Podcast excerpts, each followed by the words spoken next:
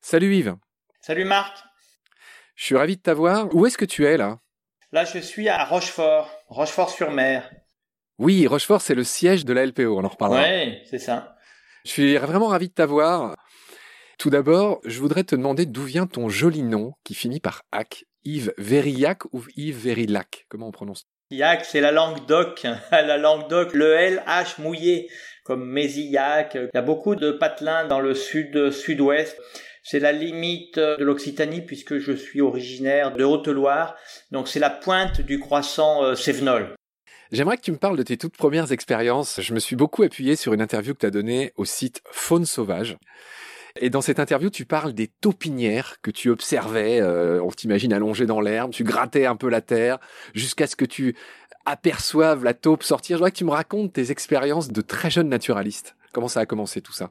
Moi, tout gamin, en fait, mon truc, c'était d'arriver à être dans la nature sans que la nature s'en rende compte. Je ne sais pas bien comment exprimer ce sentiment, mais tu vois, être, euh, euh, se mettre dans un arbre et de laisser les oiseaux venir euh, se poser dans l'arbre sans se rendre compte que tu y es. J'allais le soir sur le bord du Rhône avec mon vélo pour essayer de voir des castors et je me pose au bord de l'eau. Mon plus grand plaisir, c'est s'il y a un rat qui te passe sur les jambes, sans s'être rendu compte que c'est pas un bout de bois qui vient de passer, mais c'est toi.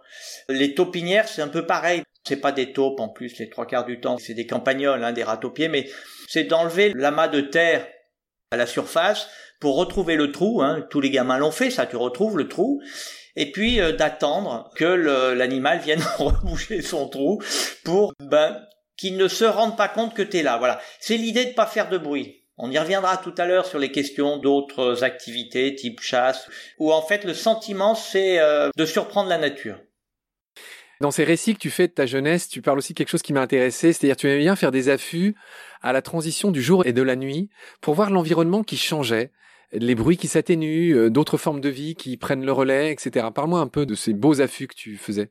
C'est un moment très particulier que celui de l'arrivée de la nuit parce que tu vas rester, aller une heure, deux heures, sans bouger, c'est peut-être une forme de méditation, j'en sais rien, mais il va toujours se passer quelque chose. C'est-à-dire qu'en fait, tu vas à l'affût pour voir un castor, pour voir un blaireau, pour voir un renard, c'est-à-dire que tu vas chercher un...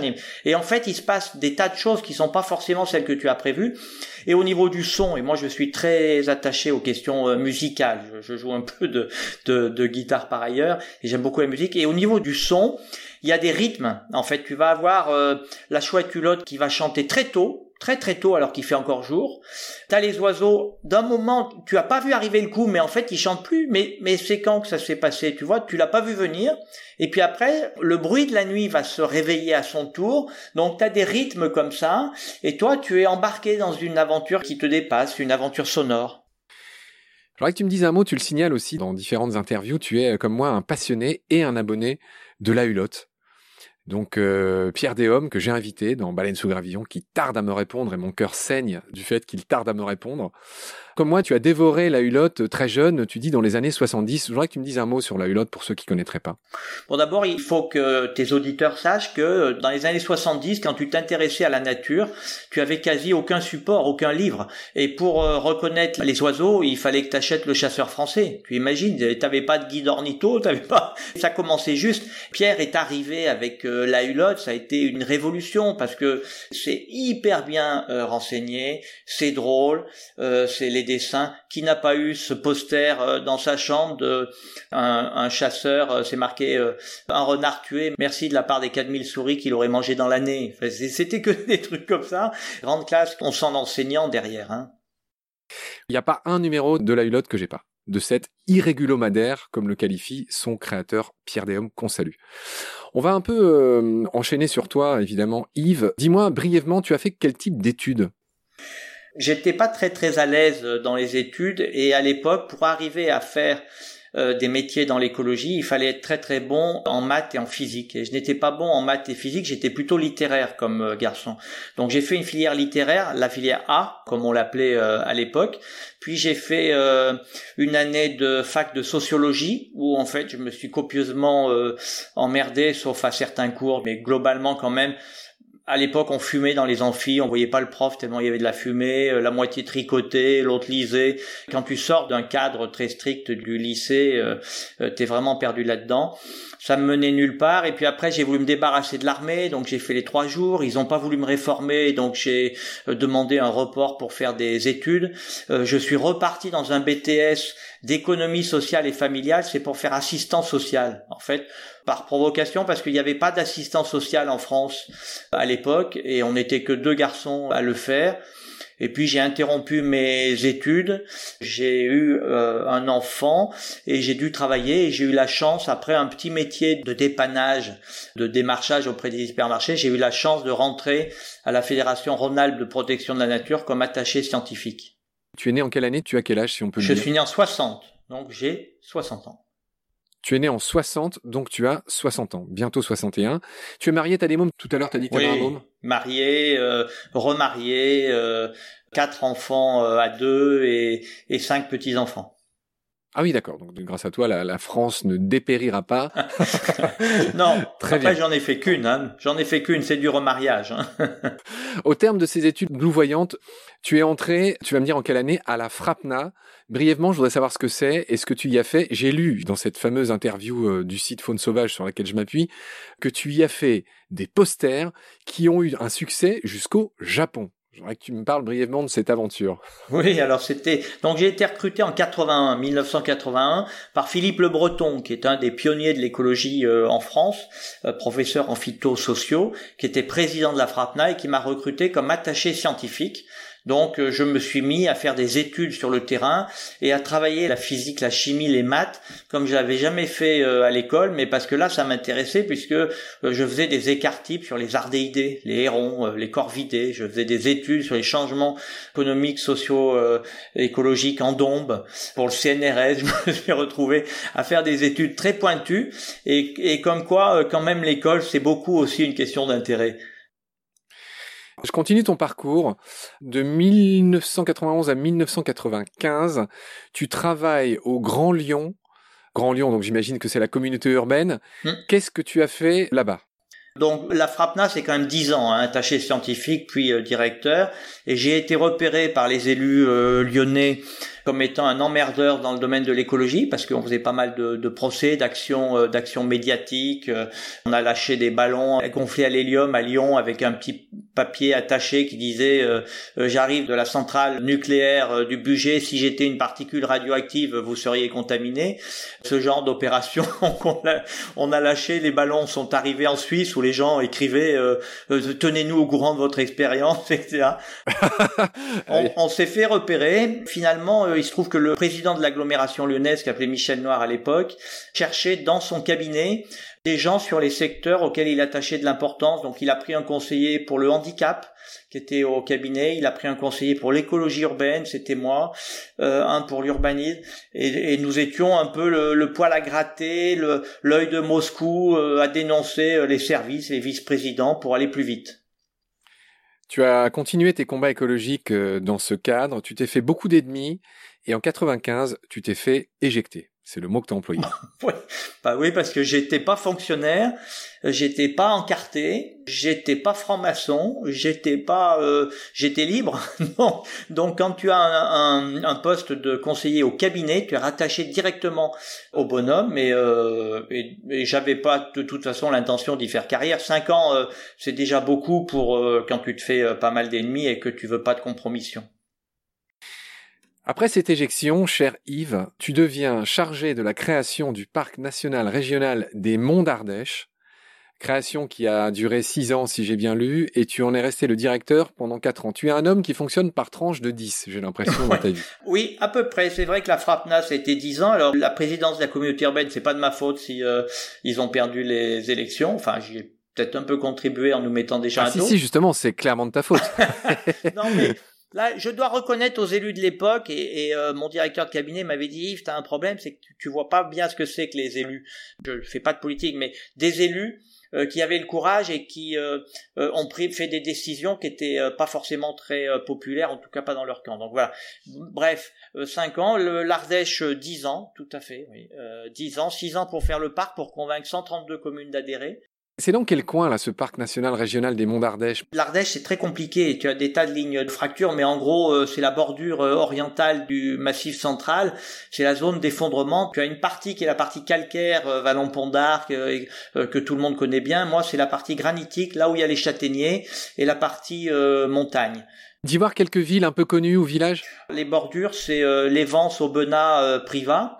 Donc c'est voisin de chez euh, Pierre Rabhi, que tu dois connaître. Mais Pierre Rabhi était dans le parc naturel régional, tout à fait. Dans la partie montagneuse, des vallées très encaissées, des virages à n'en plus finir. C'est un territoire qui n'est pas fonctionnel du tout, c'est ça qui l'a sauvé d'ailleurs. Donc ensuite, tu as intégré le groupement d'intérêt public qui s'appelle l'ATEN, A-T-E-N, qui regroupait à l'époque en tout cas 5000 salariés des espaces naturels protégés comme les parcs régionaux, les parcs nationaux, les grands sites Natura 2000. Je voudrais que tu m'expliques la différence entre tous ces trucs en fait. En fait, la France a la chance d'avoir une boîte à outils très complète pour euh, protéger ses espaces euh, naturels et très diversifiée. Mais en gros, si tu veux, tu as quatre leviers pour protéger la nature. Tu as le levier réglementaire, c'est-à-dire tu dis euh, c'est interdit, on n'a pas le droit de faire ça et on va faire telle gestion. C'est les parcs nationaux, les réserves naturelles, avec des pouvoirs de police, donc c'est régalien. Ça c'est le premier levier. Tu as un deuxième levier qui est le levier de, du foncier, c'est-à-dire tu achètes les terrains pour les protéger. C'est le conservatoire du littoral, c'est les conservatoires d'espaces naturels, c'est les propriétés des associations comme la LPO. Tu as un troisième levier qui est le levier de la contractualisation. Tu passes un deal avec les acteurs locaux et en particulier les agriculteurs en leur disant vous avez une tourbière ici, si vous continuez à la gérer intelligemment, que vous faites passer vos moutons dans telles conditions, etc., on va vous donner euh, du fric pour continuer à faire ce que vous faisiez euh, bien avant c'est les parcs naturels régionaux, euh, c'est Natura 2000. Et puis tu as un quatrième levier qui est le levier, on va dire, de la reconnaissance de la marque, tu vois. C'est euh, bah, les grands sites, euh, les sites Ramsar pour les zones humides, c'est une convention sur les zones humides. C'est le patrimoine de l'UNESCO aussi. Donc voilà, ce sont les quatre leviers. Et donc c'est tous ces espaces-là ont des professionnels et à peu près en France, on en a 5000 sur les 20 000 professionnels de la protection de la nature, en France, il y a à peu près 20 000 professionnels et il y en a 5 000 qui travaillent dans ces espaces naturels protégés. Ah d'accord, ok. Il y a 20 000 personnes qui sont salariées en France pour protéger euh, la nature. Dans le cœur, hein, parce que je compte pas ceux qui contribuent indirectement. Un apiculteur, par exemple, il protège la nature quelque part, mais je le compte pas parce que c'est pas sa finalité. Ouais, tu fais bien de le dire. J'ai fini ce que j'avais noté sur ton parcours. Est-ce que j'ai oublié des choses? Est-ce que tu veux rajouter des choses? Alors, mis à part la LPO, mais là, on va y aller en long, en large plus tard. Donc, euh, à part ça, est-ce qu'on a tout dit sur toi? Du point de vue de mes employeurs, euh, oui. Du point de vue de mes activités, non, parce que euh, j'ai été journaliste professionnel de, la protection de la nature. J'ai été membre des JNE, les journalistes pour la nature et l'environnement.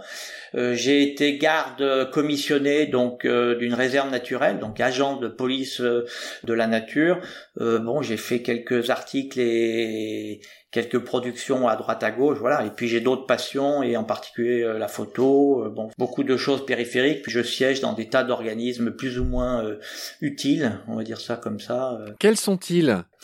Quels sont-ils? Est-ce qu'il y a ce magnifique organisme qui ne m'a jamais répondu à ma demande d'aide qui s'appelle l'Office français pour la biodiversité?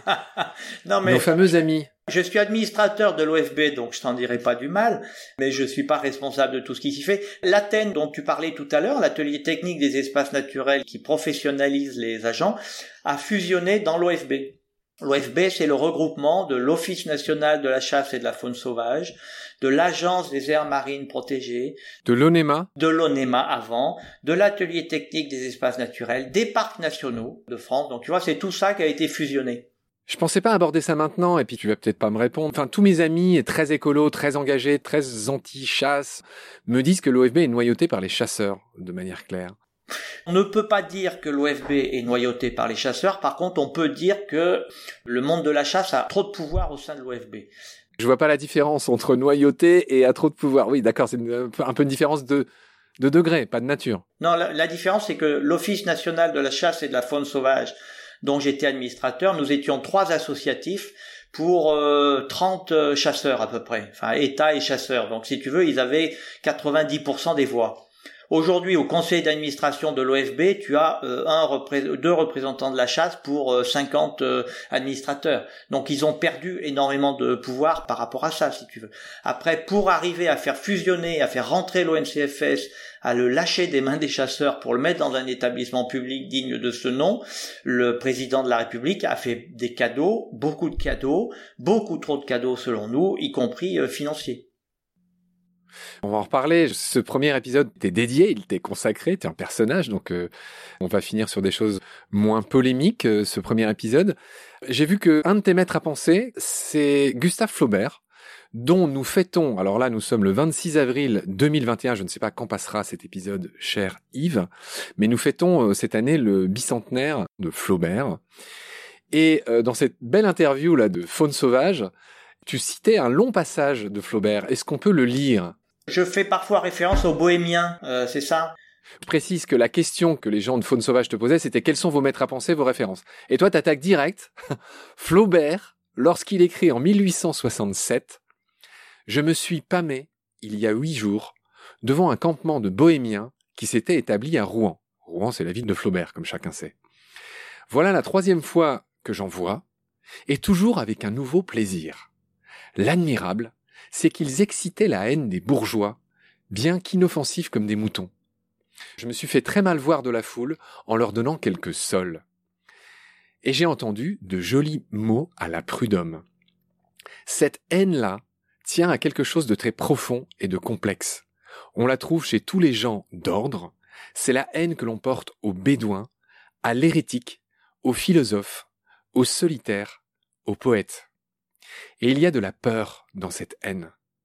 Moi qui suis toujours pour les minorités, elle m'exaspère. Il est vrai que beaucoup de choses m'exaspèrent.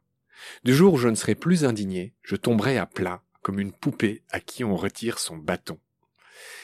Je te laisse analyser cette phrase que tu as toi-même citée.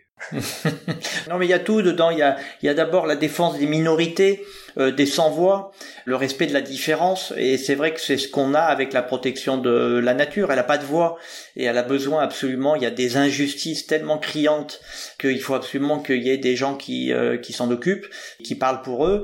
Et puis il y a euh, de l'autre côté le militantisme, cette poupée qui tomberait s'il n'avait pas d'indignation euh, Indignez-vous, euh, on se rappelle de ce petit bouquin Indignez-vous qui a été à mon avis mal... Euh, Stéphane Essel. Ouais, c'est ça qui a été un peu dévoyé ou un peu banalisé ou, ou je sais pas parce que parce que l'indignation elle est individuelle, elle est personnelle, elle est il y a un côté résistance. Alors bon, c'est vrai que je, je quand ça m'arrange, j'en reviens à mes origines par paillotte du croissant Sévenol, mais ce côté Parpaillot, c'est protestant. Hein. Oui, voilà. C'est culturel chez moi, hein. c'est pas culturel, mais euh, il y a ce côté résistance en fait euh, au pouvoir central. Il y a le fait de se faire son jugement tout seul, peut-être aussi de voir des choses que la société n'a pas encore vues euh, sur des choses par rapport à la condition animale ou autre, où, on voit on voit très bien que ça bouge, mais ça bouge pas assez vite, et donc ça renvoie aussi à la question du militantisme qui nous anime. Pourquoi est-ce qu'on est en mouvement?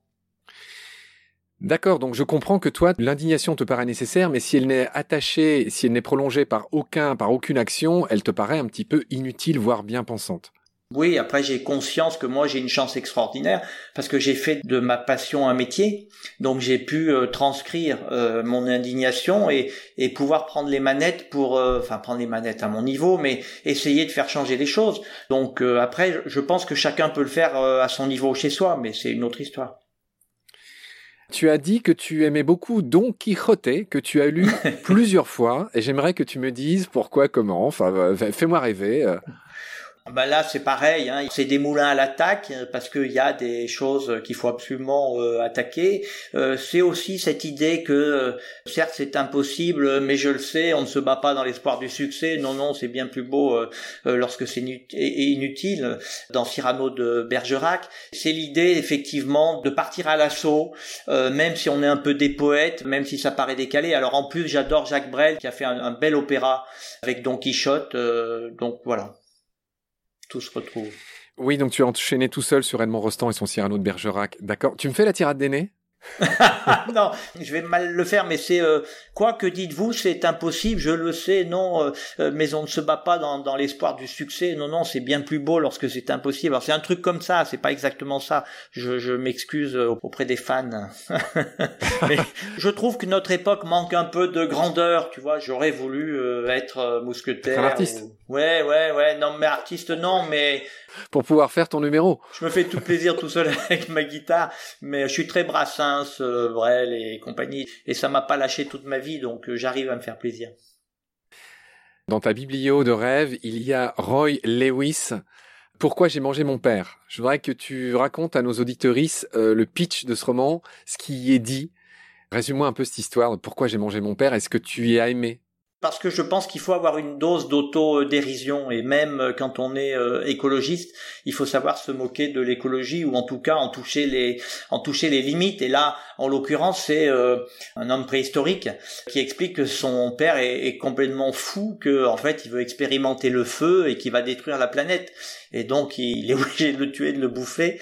Ça rappelle une chanson de Juliette pour ceux qui connaissent la chanteuse Juliette. Ma fille euh, Lucie me fait bien des soucis, c'est à propos de Lucille, l'Australopithèque. Ma fille Lucie me fait bien des soucis. En fait, sa fille, elle décide dans les grottes et elle dit mais elle est folle, elle, est dégueulasse, elle laisse des traces, euh, on va les retrouver, euh, etc. Où elle fait l'amour à l'endroit, à l'envers, enfin bon, etc. Donc c'est sur la, stupidité d'être contre une forme de progrès, voilà, c'est tout. Et je pense que ça nous renvoie nous-mêmes à, à être attentionnés, à faire gaffe à, à ne pas être dogmatique. Alors ensuite, dans l'interview, il y a un truc qui m'a fait fondre, c'est qu'on te demande quel serait ton totem animal. Et avant que tu me donnes tes différentes réponses, car tu en as fait plusieurs, je, t'apprends qu'à Baleine sous Gravillon, on est pas mal d'équipiers, et chacun s'est vu attribuer un totem. un totem, tu vois, c'est rigolo chez nous aussi. Et donc moi, je suis le condor, par exemple. Et puis il y a toutes sortes d'animaux chez nous qui sont représentés. On a un petit rorcal, on a une baleine de mink. Bref, on a tous des totems. On va en venir au tien. Dans cette interview, je ne sais pas si tu vas t'en souvenir, tu as choisi trois oiseaux, c'est normal, c'est ta boutique. Tu t'es choisi comme totem le busard ou le circaète pour sa hauteur de vue. Ouais. Ouais, non, mais oui. Oui, bah oui, oui, bien sûr. Bien sûr. Alors je précise que le circaète c'est un ophiophage, il mange des serpents. Ouais. Euh, Busard, je pense que voilà, c'est une sorte d'humilité euh, qui t'appartient. Busard, c'est pas un nom qui fait rêver.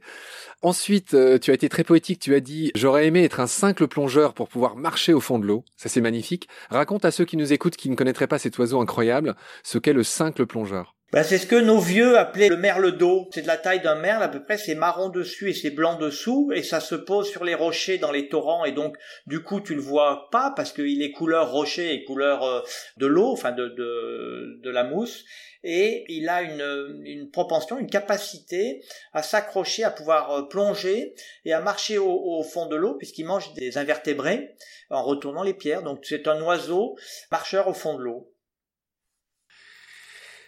Ensuite, ton autre totem, tu es un homme euh, encombré de totems. Euh, tu as choisi le rossignol pour la qualité de son chant, et là, on retombe sur tes velléités euh, musicales. J'aurais voulu être un artiste, etc. ouais, ouais, ouais, je suis très tu peux pas demander à un naturaliste de choisir des animaux totems. C'est, enfin, c'est, c'est pas correct parce que si tu veux, ce week-end j'étais euh, dans les marais, j'ai vu une gorge bleue qui chantait que j'ai réussi à photographier. J'ai vu un traquet euh, moteux, j'ai vu euh, des spatules, j'ai vu un héron pourpré. Qui n'a pas vu un héron pourpré? Il faut absolument que les gens voient un héron pourpré. C'est reptilien, c'est, c'est tellement magnifique. Ce qui m'a vraiment sauvé, moi, ce qui fait que j'ai pas brûlé des bagnoles, c'est d'aimer la nature parce qu'en fait je suis un émerveillé. Et donc ça te donne un but dans la vie, tu vois. Et dès que tu as une heure, tu vas la passer dans la nature à essayer de voir des espèces. Et, j'adore aussi les mammifères, donc c'est pas que les oiseaux. Le marais en question dont tu parles, c'était où, si on peut le dire bah, Tous les marais de Rochefort. Donc autour de Rochefort est à Moise, ah Moise Oléron, euh, Marais d'Yves, etc.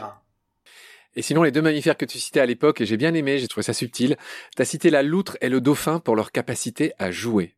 Ah ouais. Alors la loutre, c'est le regret de ma vie, hein, puisque on l'a dit, j'ai 60 balais, j'ai toujours pas réussi à voir la loutre dans son milieu naturel. Alors sans doute, je m'en suis pas donné moyen, mais j'essaye euh, pas de la voir en Écosse ou avec des guides, j'essaye de la voir tout seul à l'affût. Et Dieu sait si je me suis gelé les miches et euh, euh, j'ai passé des heures et j'ai jamais vu la loutre. J'ai jamais vu la loutre. On dirait une chanson de Brassens. J'ai jamais. On pourrait arranger ça, mais bon, t'es un homme très occupé, c'est toi qui prends pas le temps, tu l'as dit. Mais moi, il y a plein de gens, y compris que j'ai interviewé dans Baleine sous gravillon. Je pense à Léa Colobert, cette jeune cinéaste merveilleuse, qui avec qui je suis censé aller faire un affût pour voir des loutres. Et puis il y a même quelqu'un de mon équipe qui s'appelle Yann, qui installe des pièges et il nous a envoyé des images de loutres euh, pas plus tard qu'il y a une semaine. Ah non, mais des images de nuit à la caméra, euh, je t'en montre tant que tu veux, mais un coup à 2 heures du mat, un coup à 4 heures, un coup pas du tout, et sans poisson, hein. C'est-à-dire que moi, je veux voir la loutre dans son milieu sans l'avoir attirée. Bon bref, je te brancherai sur ces gens, on, on verra ce qu'ils peuvent faire pour toi. Avec plaisir. Je peux, Marc, pour dire que pour mes 60 ans, j'avais décidé d'aller au Costa Rica pour voir des oiseaux. Et puis comme il y a quelques années quand même que j'ai dit j'arrête de prendre l'avion pour mon plaisir parce qu'on détruit la planète et on hypothèque, je suis allé en Espagne, c'est moins loin, et je suis allé voir, tiens-toi bien, des loups, des ours, des chats sauvages. Et je me suis mais régalé. Tu peux pas savoir le plaisir que t'as quand tu euh, arrives à voir des loups ou un ours à l'état euh, sauvage en Europe tu prêches un, un converti et, et, ta joie, euh, j'ai eu la chance de la connaître aussi. Et, euh, et non, non, clairement, euh, oui, là, là, je te comprends, mais, mais je le ressens ce que tu dis, évidemment. Yves, cette émission arrive à son terme. Je peux pas ne pas dire que dans cette même interview, tu cites un film que j'adore. Tu cites Barry Lyndon. Qu'est-ce que tu as aimé dans ce film? C'est la carrière de Barry Lyndon ressemble à la tienne. C'est un type, il a fait quand même pas mal de trucs différents dans sa vie. oui, enfin, sauf, sauf, que ça finit pas très très bien, hein, puisqu'il y a, il y a toute une partie euh, magnifique d'aventurier, euh, etc. Et puis après, ça tourne un peu en autre boudin. Euh... Parce que tu as la prétention de croire que ta vie finit bien. non, non, mais j'espère qu'elle va pas mal tourner. Non, c'est l'aventure et puis une musique extraordinaire aussi. Il y a une musique complètement euh, euh, fabuleuse. Ouais. J'aime tout dans ce film. Le dire, c'est compliqué. Pourquoi? Mais j'aime tout.